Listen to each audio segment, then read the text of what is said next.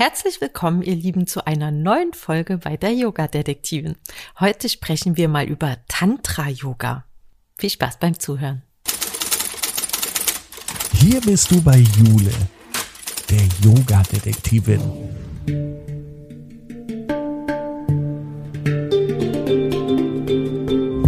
Sie begibt sich mit dir auf Spurensuche in der Yoga-Welt. Finde dein Yoga.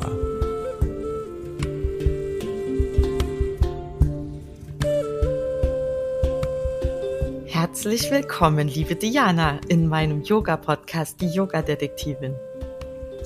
Ich danke dir, Jule, und freue mich sehr, dass ich hier sein kann heute.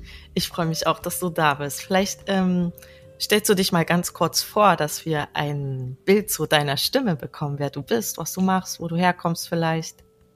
Ja, äh, sehr gerne. Also ich heiße Diana Sens. Diesen französischen Nachnamen verdanke ich meinem Ehemann.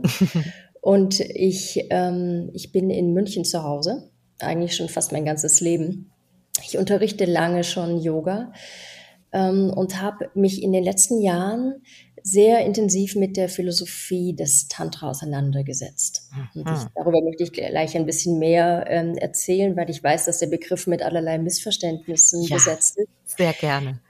Ja, meine, meine Haupttätigkeit ist eigentlich die Ausbildung von Yogalehrern. Damit verbringe ich die meiste Zeit. Aber ähm, über diesen Weg bin ich sehr tief in die Philosophie eingetaucht in den letzten Jahren. Und ähm, die tantrische Philosophie ist das, wo ich meine innere Heimat gefunden habe, könnte man sagen, die sich äh, mit meinem Leben und meinem Weltbild am besten deckt. Spannend. Genau, mhm. heute soll es ja um Tantra-Yoga gehen. Wie du schon angedeutet hast, ist der Begriff ja oft etwas anders äh, belastet oder belegt. Vielleicht mhm. erklärst du uns mal kurz, was Tantra-Yoga eigentlich so ist oder was das mhm. ausmacht oder warum der Begriff dort überhaupt vorkommt. Ja, ja, der Begriff an sich ist total missverständlich. Ich glaube, wir sollten mit dem Wort Tantra mal anfangen. Ja. Das Wort Tantra ähm, hat verschiedene Bedeutungen. Und als ein, eine davon ist, als Tantra bezeichnet man einen Text, eine Art Text, die aus der Spiritu also aus der tantrischen Tradition kommt. Ein Tantra ist ein sogenannter geoffenbarter Text. Aha. Das heißt, es gibt keinen Autor, den man kennt. Jemand hat ihn wie gedownloadet und niedergeschrieben, könnte man sagen. Hm. Und ähm, die tantrische Periode in Indien war eigentlich über das ganze Mittelalter präsent. Also Tantra ist entstanden so im vierten, fünften Jahrhundert unserer Zeitrechnung. Und bis so ins 14., 15. Jahrhundert hinein war das die maßgebliche spirituelle Tradition. Man kann schon sagen, in ganz Südostasien, weit über die Grenzen von Indien hinaus. Und ähm, ein Tantra bezeichnet einen Text aus dieser Zeit. Das, der ist meistens in so einer bisschen so einer zwielichtigen Sprache, sagt man, geschrieben. Nicht einfach zu verstehen, denn Tantra war immer eine initiatorische Tradition. Das heißt, du musstest von einem Guru initiiert werden in eine bestimmte Linie oder Schule. Und ähm, die, das Wissen der Tantriker war so ein bisschen wie Geheimwissen, könnte man sagen. Das heißt, die Texte waren bewusst so gehalten, dass du sie nicht ohne weiteres verstehen kannst. Sie dürfen eigentlich immer eine Erklärung. Mhm. Also das ist die eine. Aber ähm, deckt sich das auch so ein bisschen mit diesen äh, Veden, die runtergel runtergeladen wurden, in Anführungsstrichen? Ja. Ja, Tantras sind genau wie die Veden, man nennt diese Texte Shruti, das ist das Gehörte, bedeutet das auf Sanskrit Texte, die geoffenbart, sagt man auf Deutsch, ja. also wo es keinen bekannten Autor gibt. Also wer auch immer die aufgeschrieben hat, hat bewusst entschieden, in den Hintergrund zu treten ähm, und versteht sich mehr als Medium, der die hm. Texte empfangen und niedergeschrieben hat. Genau, die fallen in die gleiche Kategorie, die Tantras. Heilige Texte. Und mhm. wieso unterscheiden die sich? Also wieso bilden die eine eigene Gruppe? Ähm, es ist einfach vom zeitlichen Rahmen. Ne? Die Veden sind ja, weiß ich nicht, 2000 Jahre älter als die meisten Tantras. Die stammen aus einer anderen Epoche und sind auch das Sanskrit, das vedische Sanskrit ist ein bisschen ein anderes Sanskrit. Die tantrischen Texte sind überwiegend so in der Zeit zwischen dem 8. und dem 12. Jahrhundert nach Christus geschrieben worden. Die Veden sind wesentlich älter, die sind, weiß ich nicht, kann man nicht genau datieren, aber viele sagen 2000 vor Christus oder noch älter sogar. Mm. Ja, also das ist, aber wie gesagt, beides sind, gehören in diesen Hindu-Kanon zu den Shruti-Texten, den wir offenbarten. Und ähm, die andere Bedeutung des Wortes Tantra liegt einfach, können wir sehen, wenn wir die zwei Silben auseinandernehmen. Das, die Silbe Tan kennen viele von uns, die Yoga praktizieren. Tan ist immer alles, was mit Expansion zu tun hat.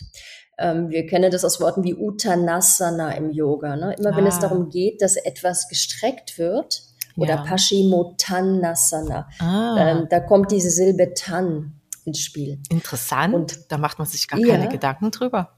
Ja, ja, das ist äh, Sanskrit ist eine sehr faszinierende Sprache. Ich bin ihrer nicht wirklich mächtig, aber äh, doch mich viel damit befasst ja. in den letzten Jahren.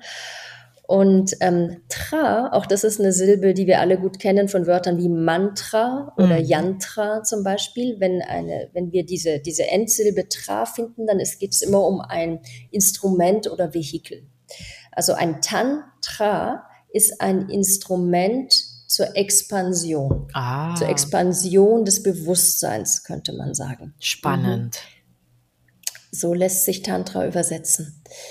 Und das, was ich als tantrische Philosophie und als Tantra-Yoga unterrichte, basiert komplett auf den Texten des kaschmirischen Shivaismus. Mhm. Das sind, ähm, ja, das ist ein, ein Begriff, der an sich schon ein bisschen sperrig ist und irreführend. Ähm, als kaschmirischer Shivaismus bezeichnet man spirituelle Traditionen und ähm, spirituelle Schulen, Übertragungslinien aus dieser Zeit. Und weil die wichtigsten Meister dieser Traditionen in Kaschmir gelebt haben, ähm, hat man diesen Begriff irgendwann im 20. Jahrhundert gewählt. Ähm, zum kaschmirischen Shivaismus gehören Texte wie zum Beispiel das Shiva Sutra ist ein bekannter Text, ähm, die Spanda Karika, das Vijnana Bhairava Tantra. Das ist vielleicht das bekannteste Tantra. Tantra hier wieder als Schrift, ja, hm. als Bezeichnung für Noch diese Textform. Gehört. Ja. Ja. Und ähm, ja, und äh, diese Texte beschreiben ein Weltbild und eine ähm, spirituelle Praxis, die unglaublich weltzugewandt und lebensbejahend ist. Mhm. Und das unterscheidet sie von vielen klassischen Yoga-Texten, wie zum Beispiel dem Yoga Sutra, das ja die meisten von uns so aus der Yoga-Ausbildung oder das ist meistens der erste Text, mit dem wir im Yoga in Berührung kommen, ja. was ein Text ist, der sehr auf Rückzug und Entsagung fokussiert. Ja, da geht es um spirituelle Traditionen, die eher asketisch, äh, asketisch ähm, praktiziert haben. Die Tantriker waren die erste spirituelle Tradition, die wir kennen, die wirklich eine Laientradition, eine sogenannte Householder-Tradition war. Die war für Menschen erschaffen und konzipiert, die mitten im Leben stehen, mit Familie, mit Beruf, mit sozialem Umfeld, mit allem, was dazugehört. Hm. Und nicht eine Tradition, die ähm, entweder klösterlich war, ja, so dass ja. du im Ashram gelebt hast, oder in der Höhle äh, im Himalaya meditiert hast, hm. sondern wirklich eine Spiritualität, die sich mitten im Alltag und mitten im Leben entfaltet. Und das ähm, macht sie so zugänglich für uns und so, ja, so, so, so, so gut integrierbar in unser modernes westliches Leben im 21. Jahrhundert. Und wie können wir uns das vorstellen, dieses der Welt und dem Leben zugewandte? Also kannst du uns vielleicht da ein Beispieltext oder so, dass man so eine Vorstellung bekommt, was da so drin steht, was da so gelehrt wird? Ähm, naja, was die Tantriker haben ein Weltbild, also dieses Weltzugewandte erschließt sich gleich, wenn wir uns anschauen, was die Tantriker für ein Weltbild haben. Okay. Ja. Im ähm, Weltbild des Tantra, äh, das ist eine sogenannte nicht dualistische Tradition. Hm. Gar nicht so einfach zu erklären, so nicht dualistisch heißt, dass alles miteinander im großen Gewebe des Lebens verbunden ist. In dieser, Im Weltbild des Tantrikers ähm, gibt es nur ein Wesen, ein absolutes Bewusstsein, könnte man sagen, dessen Körper der Kosmos ist. Oder du könntest sagen, ein absolutes göttliches Bewusstsein, das ich vermeide bewusst das Wort Gott, weil wir da ganz andere Assoziationen haben. Ja. Ich spreche gern von einem absoluten Bewusstsein oder das Göttliche, das sich als dieses unser Universum verkörpert und sich darin in einer unendlichen Vielfalt von scheinbar einzelnen Formen ausdrückt. so wie dich und mich mhm. und alles, was du um dich herum wahrnehmen kannst. Aber wir alle sind Teil eines riesigen Energieteppichs, ja, der sich, wir alle erheben uns wie Wellen aus einem unendlichen Ozean der Einheit, Schönes der uns Bild. alle verbindet. Mhm. Mhm.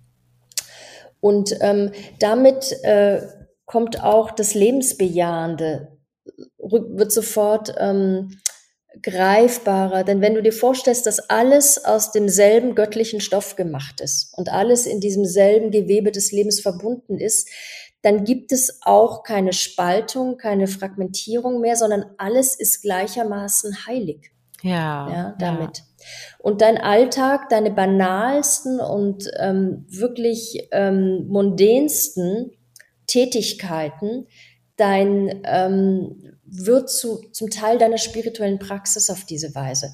Denn diese, diese, diese Trennung zwischen Spiritualität und Alltag, zwischen heilig und ähm, mondän oder weltlich, ja, mhm. auch jede Trennung zwischen gut und schlecht letzten Endes hebt sich damit auf. Ja. Und da kommt eine, eine Freiheit und eine innere Weite ins System, sage ich mal, ähm, die, die uns unglaublich dabei unterstützt, uns entspannt in der Welt zu bewegen. Schön. Ja. Ah, und darauf beruht dann das Yoga, das Tantra-Yoga. Genau. Es beruht sehr auf dem nicht-dualistischen Weltbild, auf der Verbundenheit aller mhm. Dinge. Und in dem, was ich als Tantra-Yoga unterrichte, geht es unglaublich viel darum, in Beziehung zu gehen. Mhm. In Beziehung zu dem Raum, der dich umgibt, in Beziehung zur Schwerkraft und natürlich auch in Beziehung mit dir selbst. Es geht immer darum, eine Einheit zu erfahren. Ja, du willst dich nicht wie ein Fremdkörper im, im Raum, in der Welt bewegen, sondern ja. als ob du dich in diesem Gewebe des Lebens ganz harmonisch bewegst und damit fließt. Mhm. Wirklich den Raum zu atmen, diese Art und Weise, wie der Raum dich umfließt und trägt und durchdringt. Die Art und Weise, wie du in die Schwerkraft entspannst und dadurch diese innere Aufrichtung findest. All das sind Prinzipien, die aus dem Weltbild der Tantriker ähm, stammen und versuchen, das in eine körperliche Erfahrung zu übertragen. Ja, tolle Idee, ne? Also jeder mhm. kennt wahrscheinlich das Gefühl, dass man sich mal fehl am Platz fühlt oder nicht mhm. zugehörig oder sowas, ne? mhm. ne? Mhm. Ja, man, man muss verstehen, die Tantriker, die hatten einen wirklich als erste Tradition einen ganz, ganz starken Zugang zum weiblichen Prinzip. Mhm. Ja, das weibliche Prinzip, du kannst es die Göttin nennen oder äh, das heilige weibliche. Da gibt es verschiedene Bezeichnungen dafür, aber mit dem weiblichen Prinzip meine ich eine, ähm, eine innere Haltung, eine Energie, die wirklich in Verbindung geht, in Beziehung geht, in Kommunikation geht und radikal inklusiv ist. Also mhm. Also alles mit umschließt. Und dementsprechend war ihre Praxis auch voll verkörpert. Ja? Eine Praxis, die wirklich den Körper nicht als Hindernis betrachtet hat, ja. sondern über den Körper in höhere Bewusstseinsebenen vorgedrungen ist. Toll. Und dieser Weg durch die Sinnlichkeit, durch den Körper, ist das, was ähm, es ein bisschen von anderen Yoga-Stilen abhebt. Jetzt könntest du sagen, im Moment, wir machen ja modernen Yoga überall körperliche ja, genau. Übungen, ja. Also mhm. Asana ist ja schon fast. Aber die Art und Weise, wie wir das machen, wenn du mal genauer hinschaust, wie viel militärische Strenge, wie viel verbissene Anspannung, wie viel Struggle, wie viel Leistungsgedanke ja. da oft dahinter steht, ist eine sehr männliche, ne? eine sehr harte Art und Weise, ja. wie wir üben. Und ähm, das moderne Hatha-Yoga muss man ja auch mal sehen, ist wirklich von Männern für Männer entwickelt worden über die mhm. Jahrhunderte. Genau wie das Ashtanga, ja. ne? Ja, ja, das ist zum Teil eine sehr militärische Praxis, wenn man sich es mal genau anschaut. Ne? Das sind fast wie Drills manchmal schon, ja, ja, ja, die da geübt werden. Und das Tantrische bringt was Weicheres, Organischeres, Freieres, was Weiblicheres jetzt in die Praxis. Ja. Es geht mehr ins Spüren und in eine, eine andere Art, sich im Raum zu bewegen und auch auf der Matte zu bewegen. Also weniger kraftvoll, eher in Richtung Dehnungen? Nein, das würde ich so gar nicht sagen. Ähm, du, du, machst, also in der Art und Weise, wie ich das unterrichte, du machst die, du machst die Haltungen, die du kennst. Du übst okay. vielleicht einen Krieger 2, ja. einen sonnengrußmäßigen Flow, fließende Sequenzen und das ist durchaus sehr kraftvoll auch. Mhm. Aber deine, es, es wird müheloser, weil deine innere Haltung eine andere ist. Ah. Weil du wirklich auch mit der, mit der weißt du, Tantra ist ähm, eine Tradition, die sehr, sehr stark die Integration vom Körper-Geist gefeiert hat ja. und bedient, sage ich mal. Und ähm, in der Weise, wie du die Kraft deines Geistes, die Kraft von Gefühl, von Visualisierung mit in die Praxis bringst, werden viele Dinge erstaunlich mühelos, mhm. weil sie nicht mehr, weil sie aus einem anderen Verständnis heraus, weil sie in der Verbundenheit ja, entstehen. Verstehe. Weil ja. sie auch nicht müssen. Ne? Ja, ja. ja. Weil sie können ja, ja. wahrscheinlich. Mhm. Ah, schön. Also es geht eigentlich davon, vom Machen mehr ins Geschehen lassen zu kommen. Ja. Ja. Also es ist nicht so sehr das, was du machst, was es unterscheidet, sondern das, wie du es machst, ist eine ganz andere Erfahrung. Ja. Toll. Was finden denn so für Leute in deine Stunden oder für wen sind die denn so geeignet? Weil ich könnte mir jetzt auch vorstellen, vielleicht so als zweite Frage, dass äh, man unter dem Begriff eigentlich was anderes vielleicht assoziiert. Ja, ja, ja, ja stimmt. Also ähm, mir passiert das erstaunlich selten, muss ich sagen, okay. ähm, dass jemand das verwechselt. also ich, mir ist es ganz klar, dass viele mit Tantra die Assoziation haben, ähm, so paartherapeutisch, ja. äh, Intimmassage, heilige sexuelle Rituale, all das. Sowas in der Art. Und ähm, genau, und das ist das, was, was oft als Neo-Tantra bezeichnet wird. Mhm. Das ist Tatsache keine klassische spirituelle Tradition Tradition, sondern etwas, was eigentlich im 20. Jahrhundert äh, seine Ursprünge hat. Und ähm, das ist sicherlich, sind wunderschöne Praktiken, die da passieren. Und das Ganze hat seine Schönheit und seine Berechtigung und es gibt nichts daran zu kritisieren. Ähm, das, was ich anbiete, würde ich als klassisches Tantra bezeichnen. Okay. Das ist eine klassische Praxis, die wirklich ähm, viel sich um ähm, wirklich Asana-Praxis, Meditation, Atemtechnik dreht, basierend auf diesen Texten aus der Epoche, basierend auf dem tantrischen Weltbild. Also mein Tantra-Yoga versucht, die Konzepte, die du in den Texten findest, in der, im Weltbild, der, in der Philosophie der Tantriker, zum Leben zu erwecken und in eine verkörperte Erfahrung zu übertragen. Wie schön du das, das heißt, sagst. Mhm, ja, ja, ja ähm, das ist, äh, das ist es, worum es geht. Wirklich ähm, so die Praxis als ganzheitliche Erfahrung für Körper und Geist zu hm. gestalten. Und ähm, dann, was du da lernst, zu, von deiner Matte mitzunehmen in jeden Moment deines Alltags nach und nach, du wirst merken, je länger du in dieser Richtung praktizierst, desto weniger brauchst du eine formelle Praxis. So, jetzt rolle ich meine Matte aus, jetzt zünde ich die Kerze an, das ist meine Stunde Praxis. Ja. Sondern allmählich wird dein ganzes Leben, dein ganzer Alltag einfach ja, wie gelebte Meditation, wie eine Praxis, ja. Durch das, wie sich deine Sicht auf die Welt verändert, durch das, wie mhm. dein, dein Grundgefühl ein gelösteres, freieres ist, weil du nicht mehr dieses isolierte, angespannte Individuum bist, sondern ja.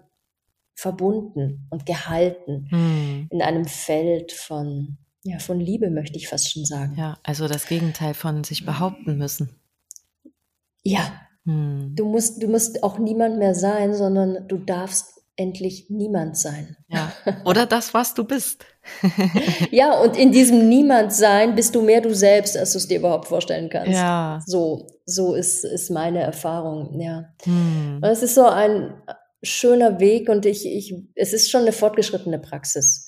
Also das, was ich unterrichte, ist kein Yoga für Anfänger, die noch keine Berührung mit Yoga hatten, okay. sondern da kommen eher Leute hin, die schon länger praktizieren und merken, sie kommen jetzt so an ein Plateau, an eine Grenze, wo nichts mehr wirklich mit ihnen passiert. Mhm. Und irgendwann merkst du, egal, ob du jetzt dein Bein endlich hinterm Kopf verschränken kannst oder dein Handstand wunderschön ist, dass es nichts wirklich mit dir macht. Ja, ja dass ja. sich das, dein grundlegendes Lebensgefühl dadurch nicht verändert.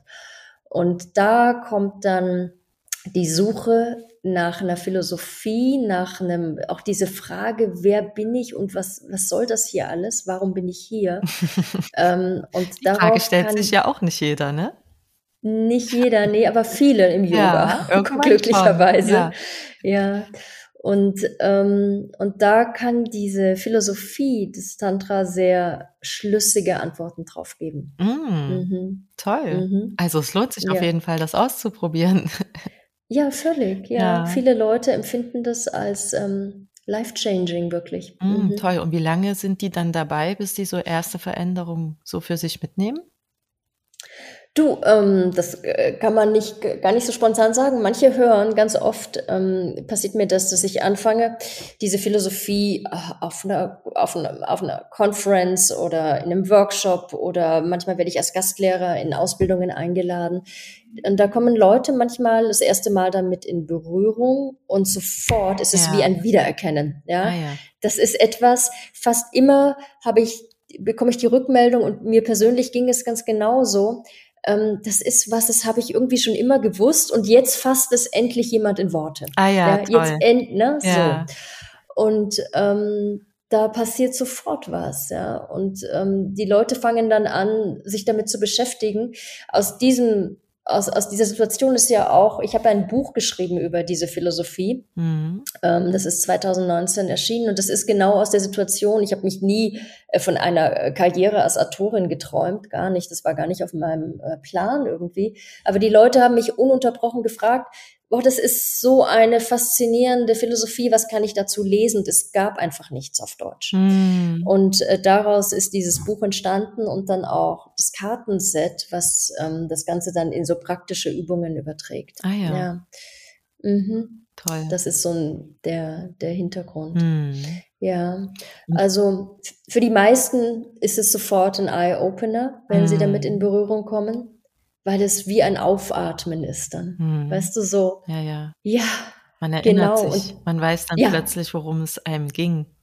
Ja, genau. Ja, aber wenn man gefragt wird, kann man es nicht in Worte selber fassen, dann kann man es nicht greifen, ne? Das genau, kennt man ja manchmal. Genau Jemand sagt was und man denkt sich, genau das meine ich. Genau, hm. genau so ist es. Witzig. Ja. Finden denn ja. dann eher Frauen zu dir? Also ich könnte mir ja. jetzt ja, vorstellen, dass das doch eher Frauen anspricht. Noch mehr sogar als, also es ist ja eh schon im Yoga so, dass wir immer mit, äh, weiß ich nicht, 80 Prozent Frauen im Raum sind, ja.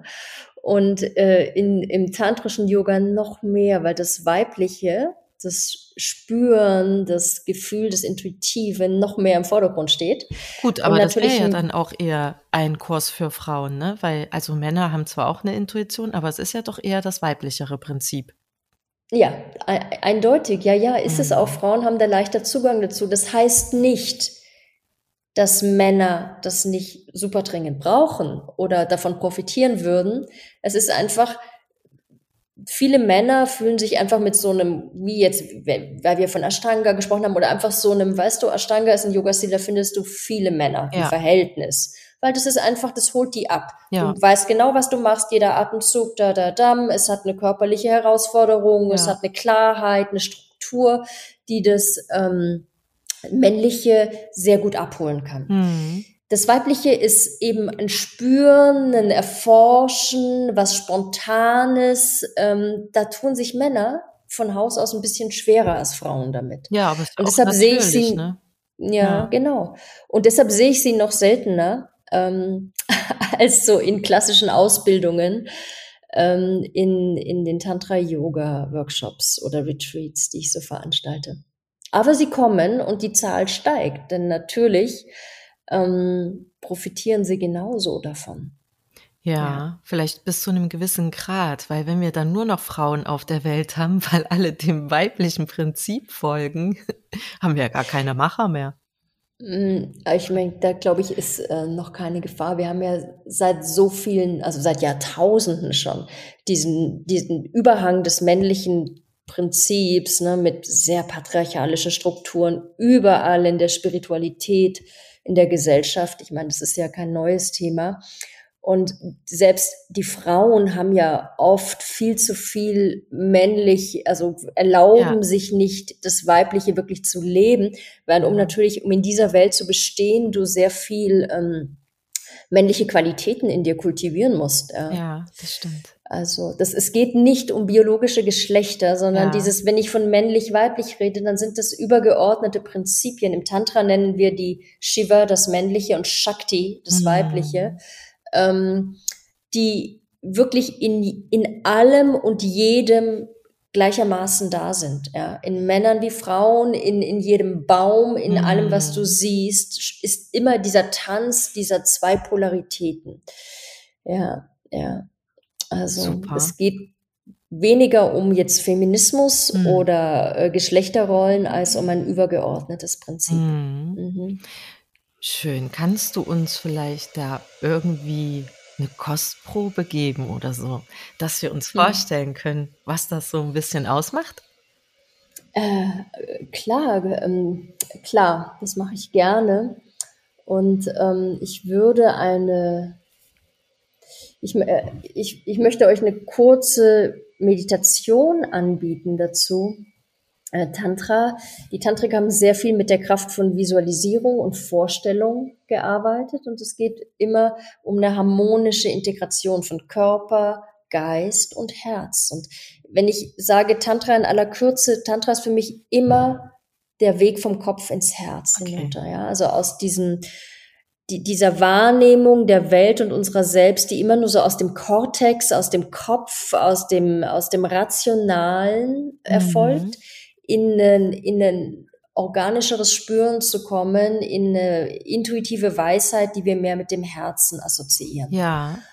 Und ähm, es gibt eine Meditation, die ist auch in, in dem Tantra-Yoga-Kartenset ähm, mit dabei. Die ist sehr, sehr simpel, eine sehr simple Visualisierung, die genau diesen Weg beschreibt. Ach, schön. Und, mh, ja, und die können wir gemeinsam ausprobieren. Ja. Und dazu, ähm, wo auch immer du jetzt zuhörst, wenn du dir diesen Podcast anhörst, bitte ich dich einfach da, wo du gerade sitzt, die Augen zu schließen und einen mühelosen, aufrechten Sitz zu finden, der bequem für dich ist. Ein, zwei tiefe Atemzüge zu nehmen, gerne erstmal ein durch die Nase. Und dann aus durch den Mund. Und dann deine Aufmerksamkeit ins Herzzentrum zu bringen. Und als Yogi oder Yogini weißt du wahrscheinlich, dass das Herzzentrum die Mitte deines Brustkorbs ist. Also es geht nicht um dein schlagendes Herz auf der linken Körperseite, sondern wirklich um den Raum in der Zentralachse deines Körpers hinter dem unteren Ende des Brustbeins, könnte man sagen. Und in diesen Raum entspann hinein. Und wenn du diesen Raum gefunden hast, beginnst du hier den Atem wahrzunehmen und erlaubst jeder Einatmung diesen Punkt wirklich um 360 Grad zu weiten sodass dieser Ozean des Herzens, wie ich ihn nenne, mit jeder Einatmung weiter wird. Es ist, als ob sich dein Atem hier ausdehnt im Herzzentrum, nach vorne und hinten, nach rechts und links. Erlaube jeder Einatmung den Ozean des Herzens zu weiten.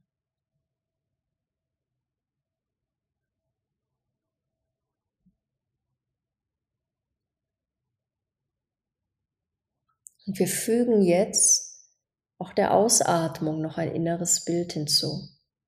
Du lässt jetzt mit jeder Ausatmung deinen Geist vom Zentrum des Gehirns hinuntertropfen in den Ozean des Herzens und sich dort auflösen in der Weite. Atme ein, weite den Ozean des Herzens. Atme aus, lass den Geist abwärts tropfen und sich im Ozean auflösen.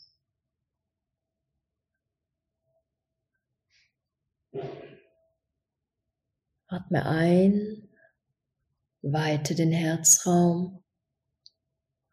Atme aus, der Geist lässt los und tropft abwärts, löst sich im Herzen auf.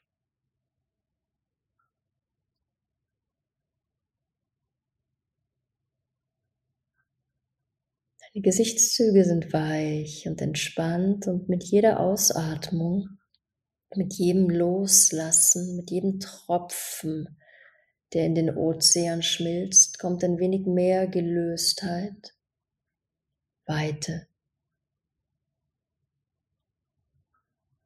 und eine Art heiterer Frieden in dein System.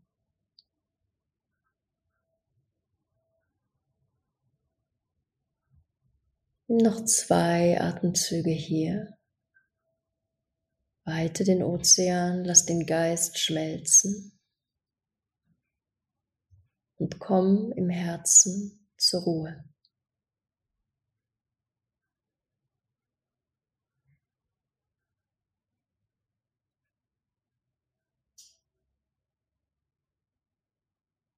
Dann nimm noch einen tiefen Atemzug, seufze den Atem, hauche ihn aus durch den Mund.